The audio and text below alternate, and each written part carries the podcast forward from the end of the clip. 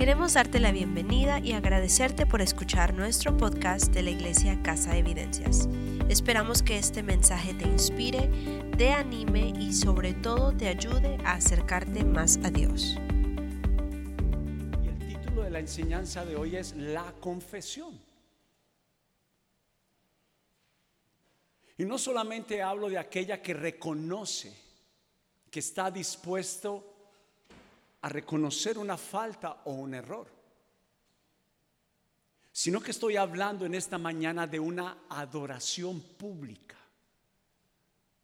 una manifestación que no me avergüenza de confesar a Jesús.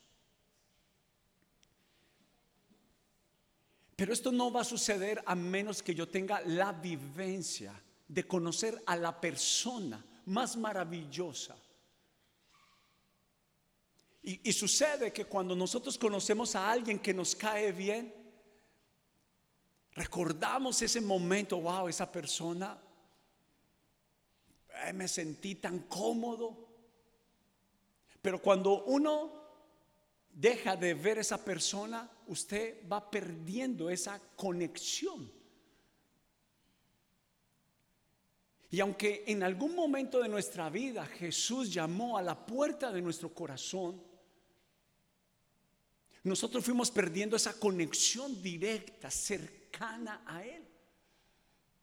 Y lo que yo te quiero hablar en esta mañana, hablando de la confesión y de la adoración pública, es porque uno puede alardear y opinar bien de alguien que tiene características. Si yo te pregunto, dime una característica de Jesús, estoy seguro que tú puedes mencionar algunas de ellas.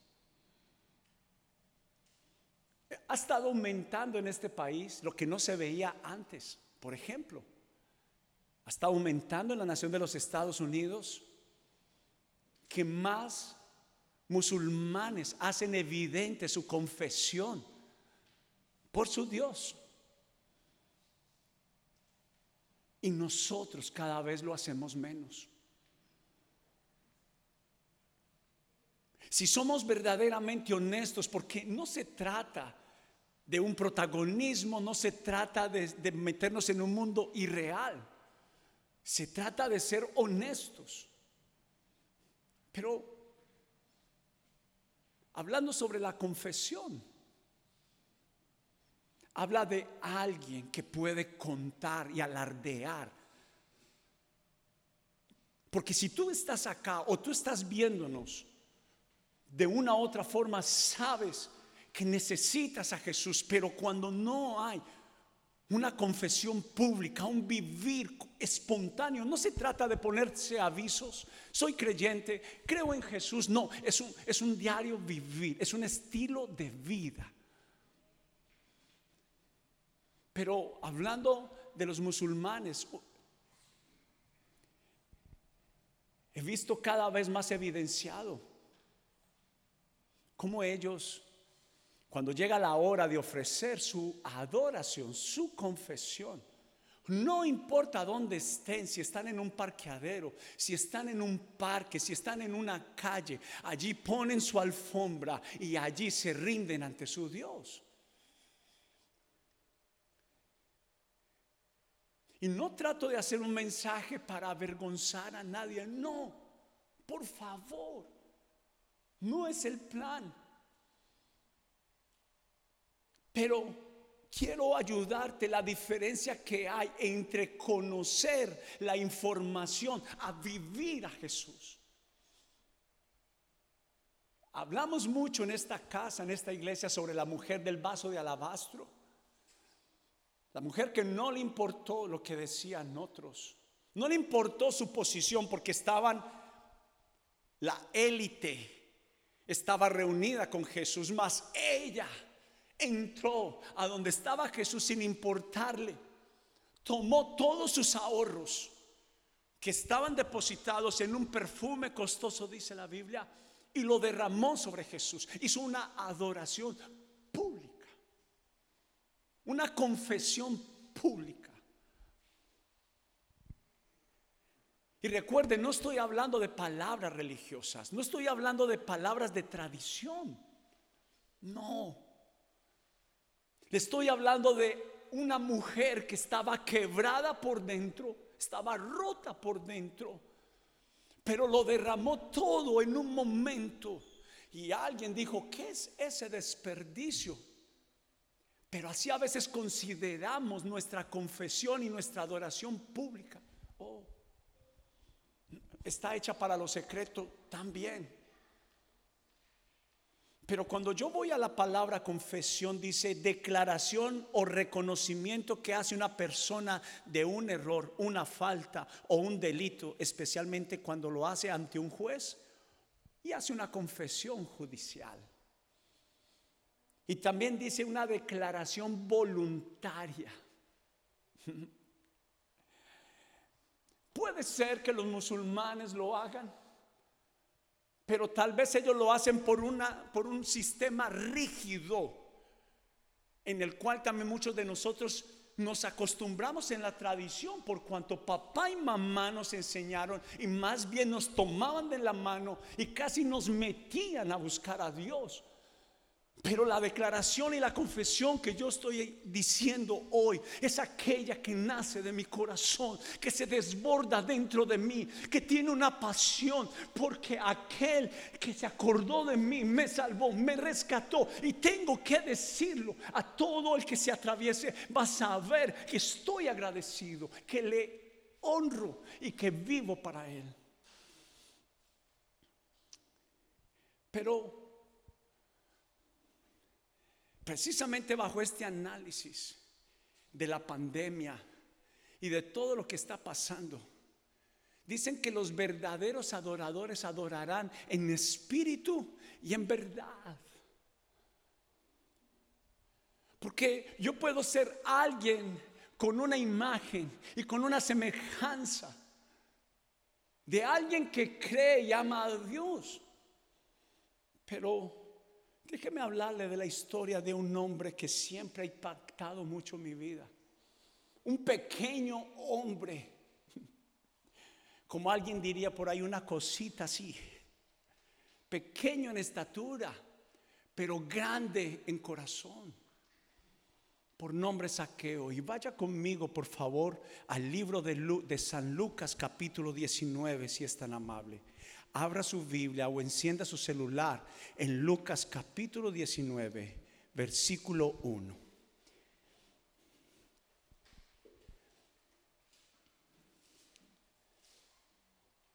Y déjeme conecto un poquito el mensaje de la semana pasada. Entendemos que si mi relación con Jesús es real, no está basada en lo que yo le puedo ofrecer está basada en cuanto Él me ama. Por ejemplo, Jesús dijo las siguientes palabras, ustedes no me eligieron a mí, aquellos que nos sentimos la espuma de la Coca-Cola de esta generación porque creemos en Dios.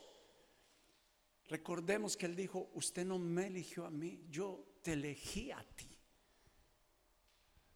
Estamos acá porque Él nos amó primero. Pero este hombre habla de no solamente de alguien que tiene un corazón cercano a Jesús, sino de alguien que también hizo una adoración, una confesión pública. Pero déjeme explicarle un poquito el trasfondo de saqueo. Saqueo, y perdóneme la expresión, pero no es tan fea, es, es más fea de lo que suena que lo que es, pero es feo. Pero Saqueo era considerado ante el mundo judío por lo que él hacía. Mejor cambio esa palabra. Por alguien no agradable. Odiaban a Saqueo. Pero Saqueo tenía un flagelo por dentro de su corazón. Era menospreciado. Pero ante una evidencia de demostrarle a Jesús su confesión, su adoración, no le importó hacer lo que él hizo. Y dice en el versículo 1, habiendo entrado Jesús en Jericó, iba pasando por la ciudad. Y sucedió que un varón llamado Saqueo, que era jefe de los publicanos y rico, procuraba ver quién era Jesús, pero no podía a causa de la multitud, pues era pequeño de estatura.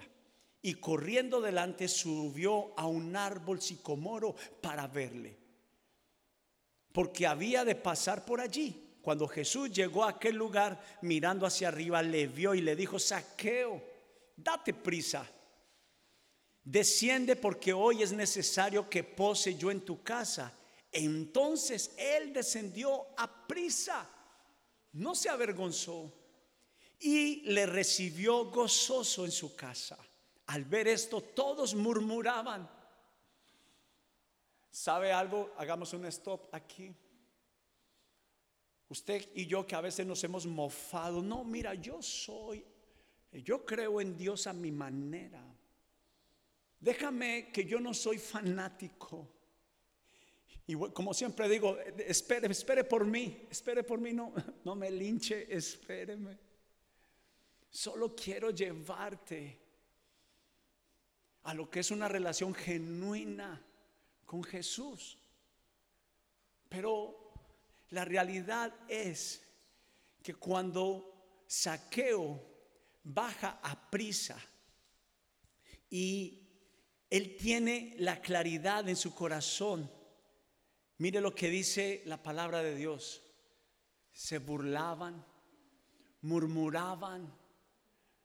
Cuando usted es extravagante en amor por Dios, usted no se avergüenza por amar a alguien con extravagancia.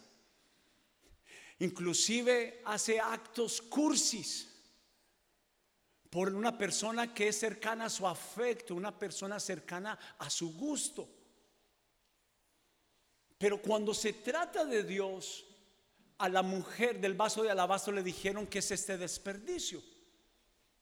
Y a Saqueo dicen que cuando él bajó prontamente a encontrarse con Jesús, las demás personas murmuraron de él.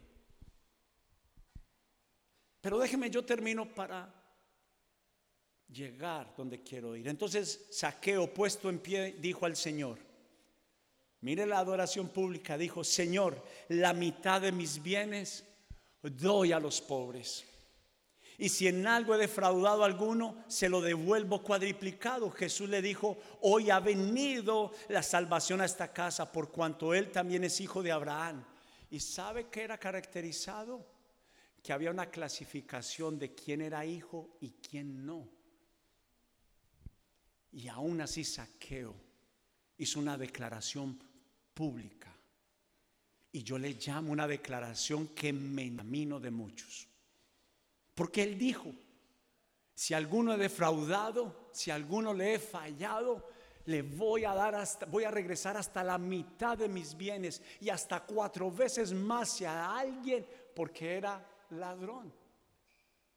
Saqueo robaba, pedía impuestos más de lo que él estaba autorizado. Y nosotros debemos de reconocer lo siguiente, que muchas veces, disculpe, nos ha robado nuestra confesión por no sacudir nuestra imagen ante otros. Nos hemos privado de conocer a Jesús íntimamente porque nos da vergüenza que nos vean como una persona religiosa.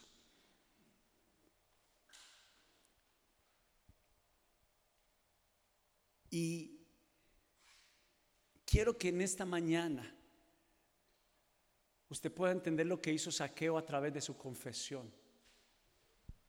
Él hizo una enmienda de su vida. Cuando alguien decide vivir para Jesús, lo que está haciendo no solamente es una declaración, una confesión, sino que lo que está haciendo es dedicar su vida completamente al autor de vida y de salvación, que es Jesús. Por eso, yo fui llevado a un momento de mucha reflexión en cuanto a esto. Y mire cómo se define la vida espiritual de un creyente. Y se define así. En un solo versículo se define, dice, todo aquel que me reconozca en público, aquí en la tierra también lo reconoceré delante de mi Padre en el cielo. Pero aquel que me niegue aquí en la tierra, también yo le negaré delante de mi Padre en el cielo. Y por lo regular nos gusta la primera parte. Pero ¿y cuando le negamos, nos gusta el resultado?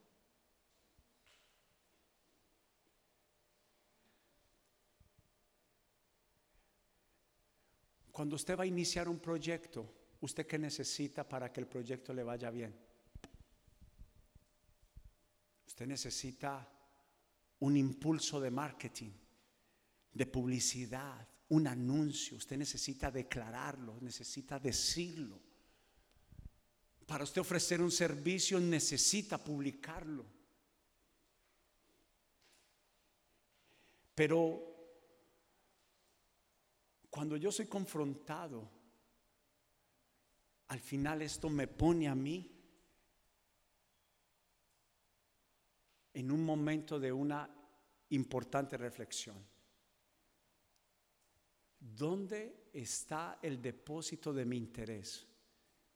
¿Dónde yo estoy buscando mis medallas, mis diplomas y mi tesoro?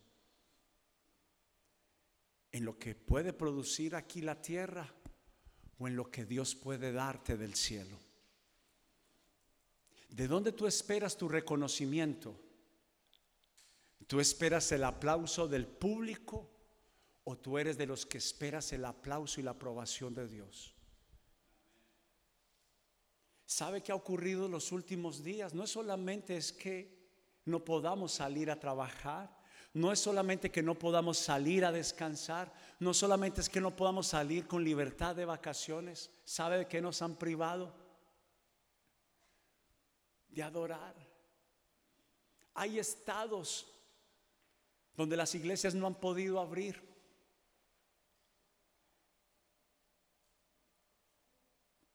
Pero ha sido la mejor oportunidad donde se ha evidenciado si hay saqueos o no. ¿Sabe dónde están llegando en este tiempo la confesión pública? ¿A dónde están llegando las iglesias?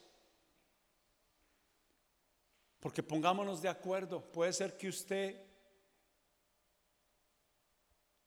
no haya notado lo siguiente, pero mientras que nos prohibieron venir a adorar a Dios, casinos, prostíbulos, recuerda que le conté la historia que lloré para que Dios quitara un prostíbulo cerca de mi casa. Gracias a Dios pedí que a nadie le pasara nada. Ese lugar se incendió.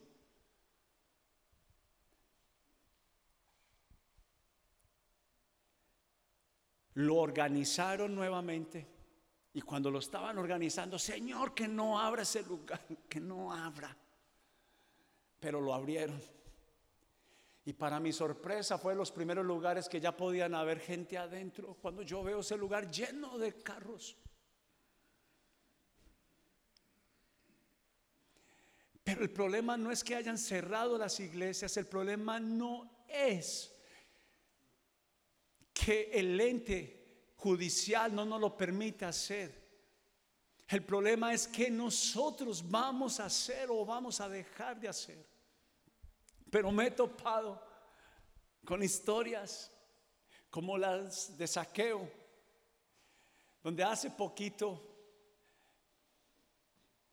Amo los hermanos afroamericanos, ellos me caen bien. De hecho, mis hijos son, de uno de mis hijos siempre su mejor amigo. En cada que está en, una, en un grado de su escuela, siempre su mejor amigo es alguien afroamericano, un niño. A mi casa van afroamericanos.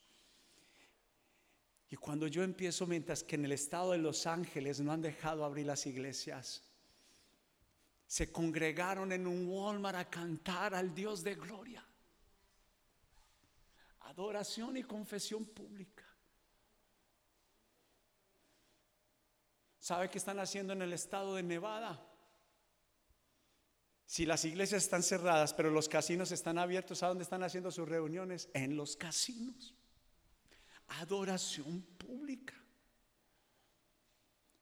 ¿Quiénes los están viendo? Gente rota por dentro en los casinos. Están escuchando levantar el nombre de Jesús en lugares inadecuados.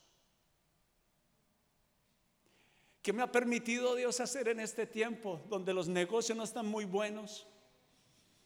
Pero yo soy alguien que no me pongo avisos, gloria a Dios, aleluya hermano, benditos. No, yo confieso a Jesús en todo lugar, pero no tengo que ponerme avisos. Pero delante de las mesas, delante del que sea oro, honro al Señor. Y cuando me dicen este logro, gracias, felicitación, le digo, nada tiene que ver conmigo. Es Jesucristo en mi vida quien me permite vivir. Y hago un acto de confesión y dedicación al único que lo hace.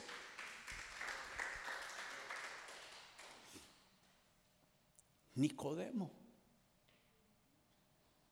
Déjeme hablarle, yo no sé si usted sabe que hay un nombre en la Biblia, hay alguien que se llama Nicodemo, pero dice que buscó a Jesús de noche. ¿Y sabe cómo le dijo Jesús? Nicodemo, ¿cómo tú siendo, entre comillas, un guía espiritual, no sabes esto? ¿Y sabe qué es lo que pasa? Dentro de la iglesia, lo he mencionado, hay muchos agentes 007 Nadie sabe que es cristiano. Estamos escondidos.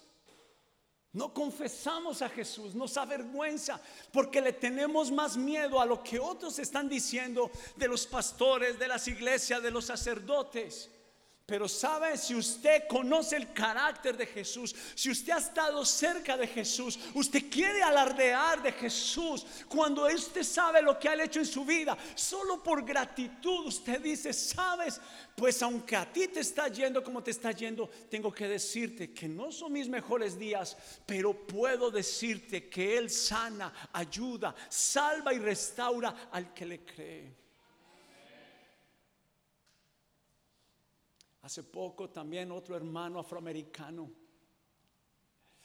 en un centro comercial, ya, las mujeres ya abrieron el mall, ya pueden ir, ya pueden ir a comprar sus zapatos. Pero un hermano afroamericano, tal vez de unos 25 años, con una voz, se pone en el centro del centro comercial donde están varias escaleras eléctricas, pero donde el eco se hace fuerte y esa voz preciosa de este hombre, porque mis hermanos afroamericanos tienen unas voces, y le digo, ay Señor, dame una voz como la de ellos. Y empieza a levantar, cuán grande es Dios, cántale cuán grande es Dios, y todos lo verán, cuán grande es. Y me llenó de esa pasión, porque esos son los ejemplos que están impactando a Tú no impactas porque digas que eres creyente. Tú no impactas porque dices que vas a la iglesia. La gente no va a venir porque tú le dices que tú vienes a la iglesia. La gente va a ver si tú vives a Jesús. La gente va a saber si tú tienes una relación con Él. La gente está buscando a alguien que quiera algo que no lo avergüence, que está seguro de lo que cree. Y eso quiere las personas. Pero por eso estamos acá porque es el tiempo de evidenciar a Dios en nuestra vida. Qué curioso que cuando se habla de la salvación, se habla de la confesión. Porque Romanos 10, versículo 9 dice que si confesamos a Jesús con nuestra boca y creemos en nuestro corazón, seremos salvos. ¿Qué fue lo que Jesús le prometió a Saqueo después de su confesión? Que dijo, ha llegado salvación a esta casa. No habló solamente de saqueo, habló de la promesa de la familia. Porque alguien que no se avergüenza de Jesús, porque también la palabra, Salomón dijo las siguientes palabras, de la abundancia del corazón habla la boca.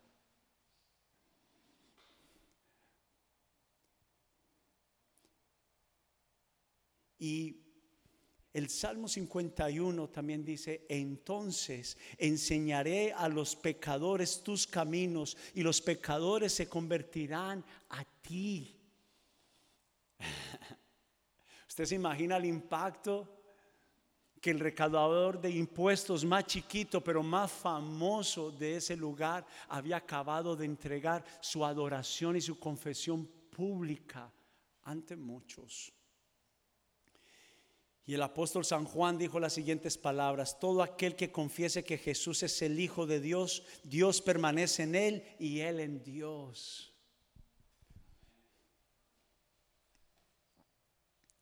Pero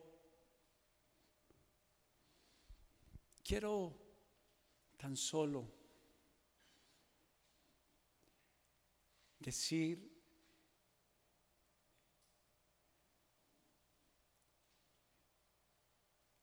que el carácter de cada creyente hacia su relación con Dios revela la verdad y la realidad de su fe. Yo quiero ir cerrando este mensaje diciendo lo siguiente. Yo no creo que exista una prueba más grande que la muerte de un hijo. No creo que exista. Y Abraham, a la edad de 99 años, Dios le da un hijo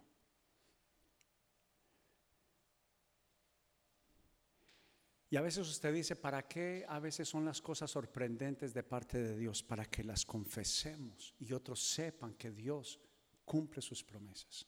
Pero Dios prueba a Abraham y le dice, vamos a ver si Abraham puede confesarme en las malas, porque siempre lo he tenido en las buenas. Y le dice en la mañana, perdón, le dice en la noche, mañana en la mañana quiero que me ofrezcas en sacrificio a tu hijo Isaac. Dios me lo acabó de dar. Más de 40 años esperando por este hijo de la promesa. Ahora póngase a pensar, ¿querría Dios que asesinara a Abraham a su hijo? No. Pero ¿sabe qué dijo Abraham? Le dijo, el muchacho y yo iremos a adorar a Dios, pero le acabaron de dar una noticia que él mismo tenía que ir a matar a su hijo. Eso es un amor extravagante. Y dice que cuando Abraham sube al monte y pone a su hijo sobre el altar de sacrificio, Dios lo vio tan decidido que le iba a obedecer, que le dijo a Abraham, detente. Porque lo único que Dios quería ver de Abraham era su confesión. A veces hemos perdido lo mejor de Dios, ¿sabes por qué? Porque en vez de confesarlo en la prueba, hemos renegado. ¿Y sabes qué dice Dios? No quiero matar algo que te duele, pero vamos a volver a comenzar el ciclo hasta que aprendas a adorarme y a confesarme en todo tiempo. Pero quiero finalizar. Se cree que fue en el mismo lugar. Donde Abraham fue a matar a su hijo, a donde fue crucificado Jesús. No hay casualidades en Dios. Pero Jesús es la mayor muestra de un adorador. Y hay muchos ejemplos, pero cuando Jesús está en la cruz crucificado, dice la palabra de Dios que levantó su mirada al cielo y dijo, Padre, te encomiendo mi espíritu. Pero también dijo las siguientes palabras.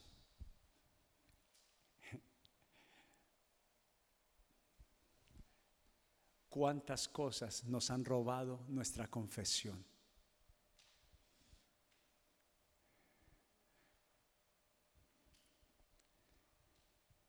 Y solo porque veo niños y jovencitos que están aquí reunidos, les quiero recordar de algo. En segunda de Crónicas capítulo 34 habla de Josías un rey de ocho años. Y dice que a los ocho años él empezó a confesar a toda su generación que él vivía para Dios. Cambió las costumbres. ¿Y sabe qué fue lo que sucedió? Que los jóvenes y la generación que no vivía para Dios por este niño que luego a la edad de 16 años empezó a gobernar. Fue entrenado por 8 años, pero a los 16 años, este jovencito fue el modelo de su generación. Y esa generación fue una de las generaciones que más vivieron para Dios. Y por eso Jesús me recuerda. Como este niño, Josías, dijo lo siguiente, quiten todo lo que es otro Dios, todo cualquier otra cosa que sea símbolo de Dios, y adoraremos solo a nuestro Dios. Pero Jesús en la misma cruz dijo las siguientes palabras. Señor, no les tengas en cuenta este pecado. Y dice la Biblia que Él murió. ¿Cuántas veces nosotros hemos dejado de confesar a Dios por encontrarnos en un mismo momento de dolor. Y solo lo hemos conocido tal vez en el quebranto, en el dolor. Y tal vez no hemos salido de allí. ¿Sabe por qué? Porque necesitamos volver a una confesión, te dé o no te responda o no. Si te nombraran para un nuevo cargo y te nombraran director de una grandísima empresa, ¿tú te negarías a que lo hagan público o lo permitirías?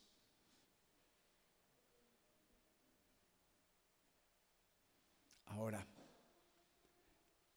las medallas de este tiempo, de esta tierra,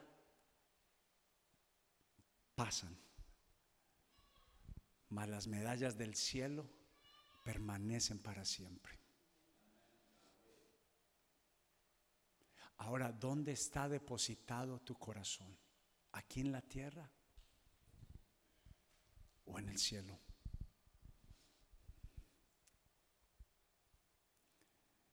Y termino diciendo esto.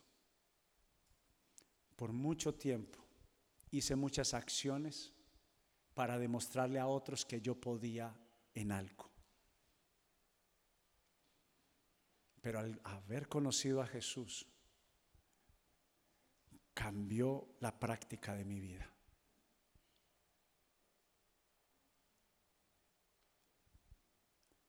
Por eso Jesús no le gusta a muchas religiones. Porque el sentido de ser cristiano se trata de Dios y de otros, no de sí. Mas las otras religiones están esperando para sí. ¿Sabe yo por qué soy creyente? Yo personalmente, porque me gusta esa práctica de no vivir para mí, Señor, no me envías la provisión. Señor, no me envías el esposo. Señor, no me envías esto, no me envías aquello.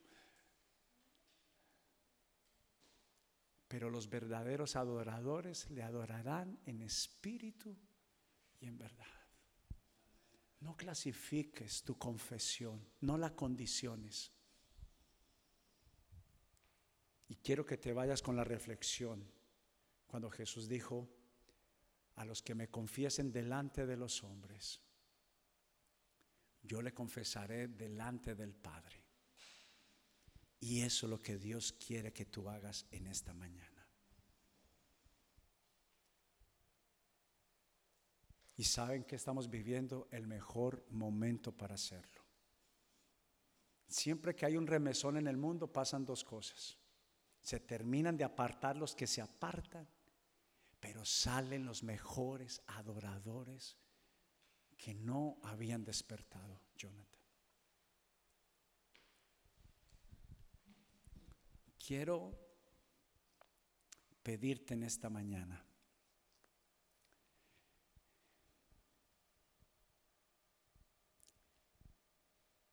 que vuelvas al primer amor por Jesús.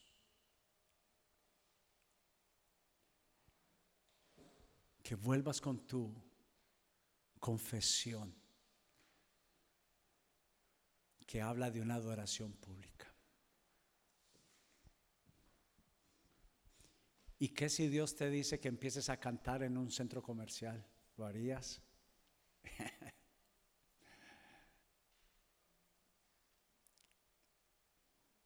¿Qué tal si alguien un día te preguntara, no aceptamos cristianos acá, pero es un buen trabajo y pagan bien. ¿Lo aceptarías? Porque el hecho, tú tomas una decisión allí. Si digo que soy cristiano, no me van a contratar. Y sabe que lo que ha pasado los últimos días, se lo digo con certeza. No estoy buscando a alguien que se ponga avisos, una camisa que diga, soy cristiano, amo a Jesús. Yo me la he dejado de poner y también me la he puesto, pero ni lo uno ni lo otro me hace un adorador verdadero. Siendo yo un Renault 4, por estar en un garaje de un Mercedes, no me hace un Mercedes.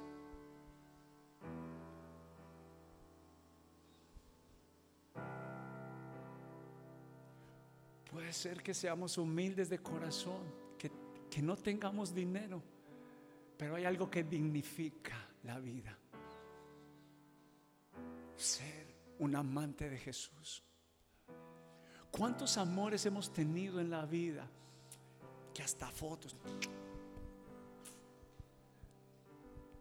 Este es el tiempo de que usted compre una página en el New York Times y usted pueda dar una confesión pública. Y si en algún momento te llegara una prueba de tu amor por Jesús, no digo que es fácil.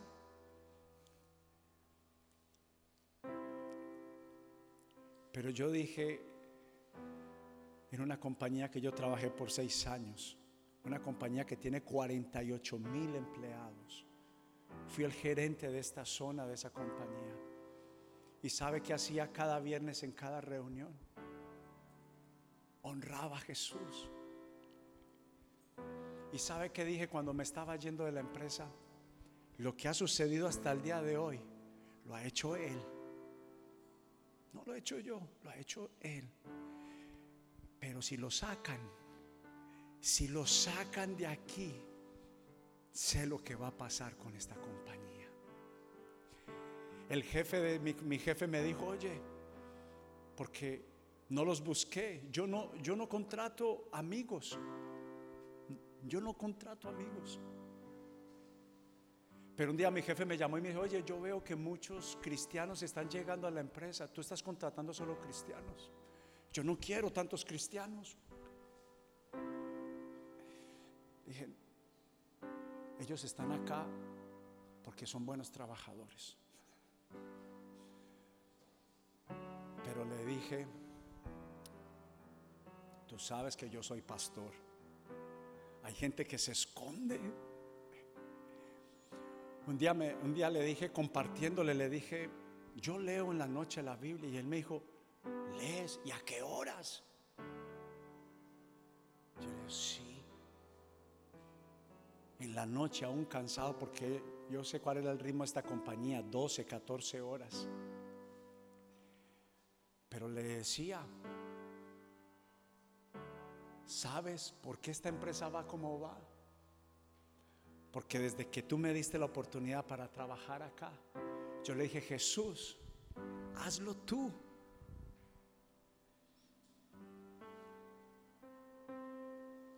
Una compañía que facturaba 60 mil dólares, hasta el día que yo me fui, facturaba casi 500 mil dólares al mes.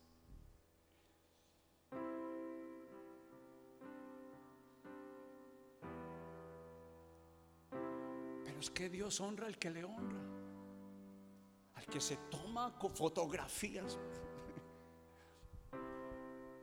Y ahora estoy en un nuevo proyecto.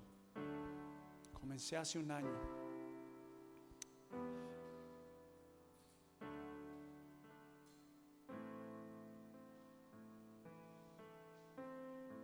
Y lo primero que hice fue invitar al dueño de la compañía a un evento de la iglesia. Por si no sabía, le dije a él, te invito a este evento. Y la persona encargada que invitamos para ese evento, el humorista José Ordóñez,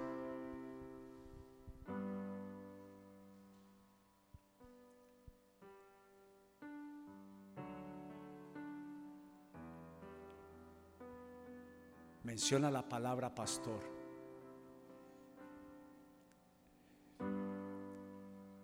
Y en vez de yo sentirme avergonzado porque mi jefe y su familia estaban ahí, no por sentirme el traje de pastor, eso son bobadas. Fue por mi Jesús, soy pastor de Jesús, represento a Jesús, vivo para Jesús. Pues déjeme decirle algo. una compañía que tenía, tiene un lugar de 31 mil pies cuadrados. Están comprando un lugar de 64 mil pies cuadrados por un crecimiento que ocurrió en un año de una compañía de 26 años. ¿Y sabe a quién represento yo? A Jesús. Yo fui un derrotado sin Jesús. Vergüenza de mi familia. Pero cuando puse a Jesús en primer lugar y lo llevé donde yo voy, yo no soy creyente solo acá y no le confieso solamente en la iglesia. Donde yo voy, Jesús va conmigo. La Biblia nos llama a ser embajadores de Cristo. Donde yo voy, llevo el reino de Dios, lo represento. Y no me refiero a Alex como el pastor, a Alex como el creyente, como hijo de Dios. Porque Dios honra a los que lo honran. Él paga y paga bien. El que me confiese delante de los hombres lo voy a promocionar. Los que no se avergüenzan del Evangelio porque es poder de Dios. ¿Qué es usted creyente? No, yo soy hijo de Jesús. Vivo para Jesús. Una vez más, muchas gracias por visitar nuestro podcast. Nuestro deseo en Casa Evidencias es amar a Dios y a las personas influenciando la comunidad. Y si te gustaría visitarnos, aprender más de nosotros o simplemente que oremos por ti, visítanos en nuestra página de internet casaevidencias.com y estaremos más que felices de apoyarte en lo que necesites. Nos vemos la próxima semana.